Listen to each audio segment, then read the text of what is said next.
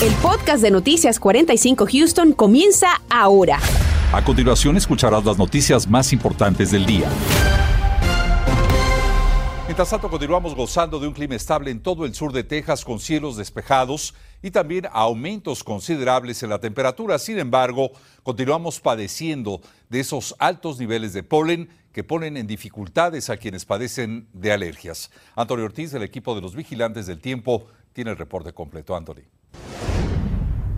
Efectivamente, Raúl, así es, el nivel de polen se mantiene muy alto y hay muchas personas que se mantienen siendo afectadas por el mismo. De hecho, el de árboles se mantiene en un nivel extremo, así que en grandes cantidades. Precaución cuando esté fuera de casa, gramas y maleza, en cambio se mantienen en un nivel moderado, pero aún ahí se mantienen presentes, así que precaución con esto. ¿Qué usted debe hacer? Obviamente cuando va a estar fuera de casa, bueno, vigilar esos síntomas, tener esos medicamentos consigo si va a salir a la intemperie y también usar ese cubrebocas, o sea, una mascarilla, así que precaución con las alergias. Mientras tanto, todo muy tranquilo allá afuera, nada de precipitaciones, un cielo completamente despejado y esto ha hecho que la temperatura haya aumentado en comparación a lo que tuvimos bien temprano en la mañana, 74 grados para esta hora de la tarde y nada de humedad o bien baja humedad sobre la región con viento que sigue predominando desde el norte, lo que hace que no tengamos nada de lluvias por el momento. Otros sectores, vea la temperatura ha aumentado casi a esos 80 grados, pero ¿qué continuaremos teniendo durante los próximos días? ¿Cuál será el pronóstico? Lo vemos en instantes.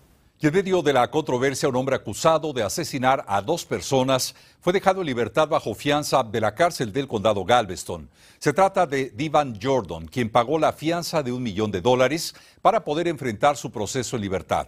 El hecho provocó naturalmente el enojo de los familiares de Joshua Sandoval, una de las víctimas. Claudia Ramos tiene los detalles de este incidente. Claudia.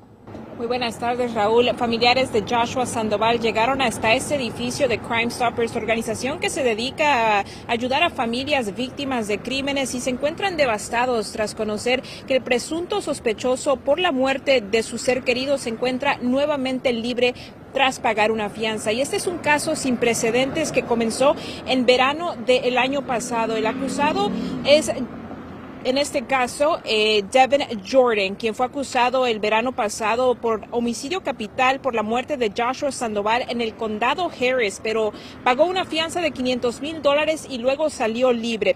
Luego fue en diciembre de ese mismo año, es decir, el año pasado, cuando otra vez se le acusó de asesinato de un empresario de embarcaciones, Jeffrey Johnson, en el condado Galveston. Permaneció en la cárcel de ese condado, pero hasta este miércoles, ya que tras pagar una fianza de un millón de dólares, ahora mismo nuevamente se encuentra libre. Familiares de Sandoval sosteniendo una foto del día que tuvieron que desconectarlo en el hospital esa tarde exigieron que las autoridades tomen las medidas correspondientes para que el acusado no siga libre para dañar a más personas. Escuchemos.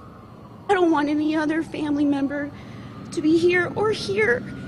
And I carry this so that I no quiero que otras familias pasen por esto. Necesitamos un cambio en nuestro sistema de justicia para que personas como este individuo no anden libres para provocar este tipo de desgracias y dolor a otras personas. Jordan además enfrenta cargos de asalto agravado en el condado Fort Bend y según sabemos esta tarde su próxima cita en corte sería este mayo. Las autoridades y esta organización junto a familiares de Joshua Sandoval nuevamente exigen que se haga justicia por la muerte de su ser querido y que esta persona no siga libre tras pagar esa numerosa fianza. Es la información que les tengo desde el centro de Houston. Cader Ramos, Noticias, Univisión 45. Seguiremos atentos, Claudia. Gracias. Y la ley antiaborto de Texas afecta especialmente a minorías como la hispana. Y es que la desigualdad en el acceso a estos servicios obliga a muchas mujeres a salir del Estado para someterse a procedimientos abortivos. José Alberto Urizarri nos habla de esta dura realidad. Así es, y es que antes en Texas una clínica de aborto se podría encontrar en un radio de 12 millas. Ahora esa distancia ha aumentado a 248 millas, que sumado al costo de la gasolina y también las nuevas restricciones del Estado, abre una brecha en comunidades minoritarias donde están los hispanos. Muchas mujeres están buscando abortos en clínicas fuera de Texas después que el Estado pusiera en vigor la ley SB8 que prohíbe esta práctica luego de seis semanas de embarazo o cuando se detectan latidos del corazón del bebé se ha visto un porcentaje del 600%, un aumento de personas de Texas que han dejado su estado para visitar centros de salud en otras partes del país. Según Planned Parenthood, una clínica de salud reproductiva donde también se realizan abortos, las mujeres van a clínicas en estados como Oklahoma, Arizona y Missouri. El costo de un aborto, según datos de la Unión Americana de Libertades Civiles, es de 300 a 1.500 dólares. Está sucediendo un fenómeno que ustedes pueden evidenciar Preguntamos sobre una brecha de desigualdad que sucede en poblaciones de minoría como negros e hispanos. Los gastos de viaje, alojamiento más el costo del aborto solo pueden ser sufragados por quienes cuentan con suficiente capital. Pero personas que no tienen esos accesos y esos recursos, ya sea financieros o en el trabajo, se ven forzadas a continuar con embarazos en contra de su voluntad. La falta de recursos lleva a la compra de medicamentos abortivos en farmacias en línea como una alternativa viable, pero sería un riesgo a la salud según expertos por no haber supervisión médica. Pastores como David Allen afirma que el aborto es un error que muchos cometen para luego arrepentirse. Dice que la restricción que impuso el Estado preserva el derecho a la vida. Esta es otra cara del tema del aborto que se complica porque sigue siendo un tabú para muchas familias una de cada cuatro mujeres en Estados Unidos tiene un aborto. Hay que pensar en esa cifra, una de cuatro. Entonces, si tenemos una hermana, una tía, una vecina, una mejor amiga, una de ellas ha abortado, pero no lo hablamos y ese es el problema. Ciertamente es una división de opiniones entre las proabortos y los defensores de vida, pero es una decisión personal, aunque esté sentando una brecha en comunidades minoritarias, como actualmente está sucediendo. Reportando para Noticias 45, José Alberto Rizarri. Y este día la ciudad de Houston, con la iniciativa de Visión Cero y la organización AAA, presentaron la premier de un documental que pretende crear conciencia en los conductores distraídos, que son muchos. Se trata de un trabajo realizado con imágenes y testimonios de víctimas reales de nuestra comunidad. David Herrera tiene los detalles. Adelante, David. El mes de abril es el mes de la concientización de manejar distraído. El día de hoy las autoridades dieron a conocer esta producción de 23 minutos grabada precisamente aquí en la ciudad de Houston para tratar de decirle a la gente que no maneje cuando esté utilizando aparatos, incluyendo el teléfono celular. Do you have any clue why I'm stopping you?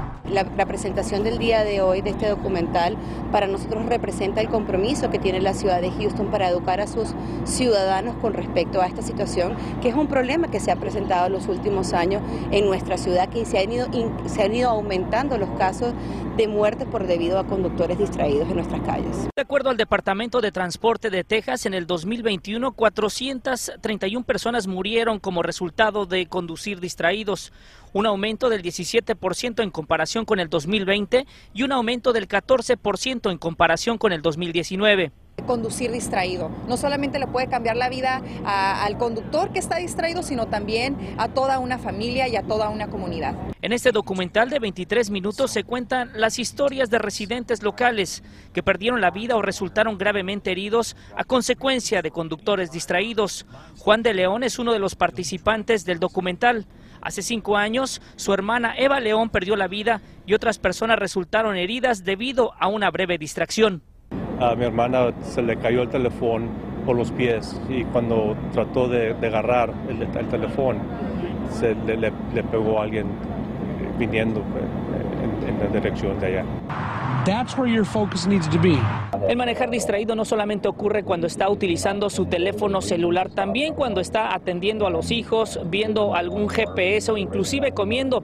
Se habla de que a diario en los Estados Unidos se pierden nueve vidas a causa de manejar distraído. Es la información que les tengo. Regreso con ustedes. Continuamos con el podcast de Noticias 45 Houston. ¿Está buscando trabajo? Bueno, pues esta información le puede interesar.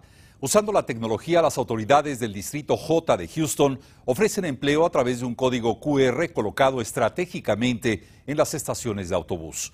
Daisy Ríos nos habla de esta dinámica. Daisy, buenas tardes. ¿Qué tal? Muy buenas tardes. Es bastante sencillo el proceso para que usted pueda escanear este código que tenemos en las imágenes y posteriormente que le aparezca la lista de los empleos que existen y que están disponibles para usted. Queremos que encuentren trabajo. Esa es una de las premisas bajo las que han estado trabajando autoridades en el Distrito J de la ciudad de Houston, donde han lanzado un programa que acerca los recursos para personas que están buscando empleo on your on your smartphone, you click on your camera. You hold your camera up to this code and click. Tan rápido y eficaz al usar su teléfono y darle un clic al código QR que ha sido colocado en anuncios que están en las estaciones de transporte de esa jurisdicción. En el Distrito J viven unas 200.000 personas, en su mayoría migrantes procedentes de Latinoamérica, Medio Oriente y Asia. Estos anuncios con la información del código estarán distribuidos en inglés y español. Platicando con el concejal Poller, nos explicaba la motivación para usar esta tecnología y la idea de colocar los anuncios en las paradas de autobuses. Well, really was the pandemic and understanding that due to, due to the pandemic, a lot of people lost jobs. Nos motiva ayudar a que la gente encuentre trabajo, que puedan recuperarse económicamente con las oportunidades que necesitan. Mucha gente quedó gravemente afectada por la pandemia. Esa es la realidad. Aquí en la parada de autobuses fue la mejor idea, porque la gente pasa tiempo esperando el transporte. También el sistema de transporte metro en Houston está participando de esta iniciativa. We're making it even easier for anyone looking for new opportunities Haremos este proceso sencillo poniendo los recursos y la tecnología necesaria. Recuerden que también ofrecemos empleos para conductores de autobuses y mecánicos. No necesitamos gente que tenga licencia de conducir comercial. Cuando empiezan, pagamos y los entrenamos. Recuerde también que puede visitar el sitio districtjjobs.com para que tenga más información y la lista completa de los trabajos que se están ofertando. Reporto para Noticias Univisión 45, Daisy Ríos. Y las autoridades del Distrito Escolar de Fort Bend utilizan ya modernos equipos de desinfección en todas sus escuelas. Se trata de un total de 135 dispositivos inicialmente desarrollados por la empresa R-Zero, colocados en 82 escuelas de este distrito, además en diversas instalaciones administrativas. Los equipos utilizan tecnología UV para inactivar a microorganismos como bacterias, virus y también hongos. So in order to, for, to make our staff feel comfortable returning to work, con la intención de que nuestro staff se sienta más seguro al regresar al trabajo y los padres de familia se sientan seguros al enviar a sus hijos a la escuela, decidimos adquirir estos equipos para limpiar y desinfectar nuestros salones de clase. Esta tecnología es usada desde 1910, pero fue en los años 20 y 30 que inició su uso en la limpieza de aire y superficies. Naturalmente se trata de una tecnología que desde entonces ha avanzado de manera importante y que hoy brinda mucha más seguridad e higiene. Investigadores de la Universidad de Texas han desarrollado un modelo rápido y accesible para predecir si un paciente de COVID-19 puede desarrollar síntomas severos de esta enfermedad. Y esa predicción sobre pacientes de alto riesgo puede lograrse en un margen aproximado de 12 horas. Pero, ¿cómo funciona este método y cuál es su importancia en medio de la pandemia. Hoy damos la bienvenida a John Davis, uno de los investigadores y autores de este nuevo estudio. Eh, John, gracias por acompañarnos y en primera instancia yo le preguntaría cuál es la importancia de detectar estos casos que pudieran ser graves. Pues, gracias por invitarme, señor. Y lo más importante allí es para predecir quién es, va a requerir más ayuda o sea más apoyo en el hospital antes de que se pueda enfermarse un poquito más. Entonces, las personas que indiquen que sí van a tener más riesgo de tener una mala historia, ah, pueden recibir más tratamiento y más medicamentos en el periodo temprano de ah, la enfermedad. Eh, John, ¿qué es lo que determina que una persona o que un paciente se pueda enfermar gravemente? ¿Cuáles son las causas que ustedes encontraron? Pues los factores más importantes ahí son la edad y también el peso. Entonces, cuando, eh, cuando tenemos más años, vamos a tener un poquito más riesgo de tener eh, una mala historia con COVID. Pero Ah, lo más importante ahí es cuando tenemos más edad y también eh, hemos aumentado peso recientemente. Entonces, eh, las personas que eh, tienen un poquito más grasa y también ah, un poquito de envejecimiento van a tener ah, lo más dificultad con COVID-19. Un hecho confirmado por este, por este nuevo estudio, por esta nueva investigación. John, ¿en estos casos hay tratamientos especiales antes de que las cosas empeoren? Sí, Tenemos ah, muchos, muchos medicamentos nuevos que pueden afectar o disminuir los efectos de COVID. Entonces, ah, un medicamento nuevo se llama eh, medicamento de anticuerpo. Sí puede disminuir el riesgo de tener, eh, o, sea, morir y también ah, tener una mala historia con COVID, más o menos 30 a 40% comparado a las personas que no se reciben este medicamento. También hay un nuevo medicamento que se llama Remdesivir, que pueden disminuir el mismo riesgo. Bueno, todos los días se sigue aprendiendo algo más en torno a esta epidemia. John Davis, gracias, gracias por habernos acompañado. Muchísimas gracias por invitarme. Cuídense muy bien. Estás escuchando el podcast de Noticias 45 Houston. Y aprovechamos para invitar a nuestros televidentes a visitar nuestra página de internet univision45.com y naturalmente a bajar nuestra aplicación Univision 45. Ahí podrá ver una interesante entrevista con dos médicos especialistas que abordan precisamente el tema del futuro de la pandemia por el COVID-19 y de lo que podría pasar con implementos como la mascarilla, por ejemplo. No deje de visitarnos. Vamos directamente a esta alerta local. Un bombero resultó herido en un incendio ocurrido en el 5801 North Houston Roslyn. Según el Departamento de Bomberos de Houston, 16 unidades de apartamentos fueron afectadas por las llamas. Los voluntarios de la Cruz Roja ya se encuentran en este lugar para asistir a todos los afectados. Además tendremos imágenes de este nuevo video de vigilancia que comparten las autoridades y con ello buscan encontrar al principal sospechoso de asesinar a tiros al empleado de una gasolinera en el noroeste de Houston. Además hablaremos de una ordenanza que afectaría a las rentas de corto plazo en la ciudad de Perlan. La medida está siendo discutida aún, así que con esto y mucho más los esperamos a las 10. Gracias por escuchar el podcast de Noticias 45 Houston. Puedes descubrir otros podcasts de Univision en la aplicación de Euforia o en univision.com diagonal podcast.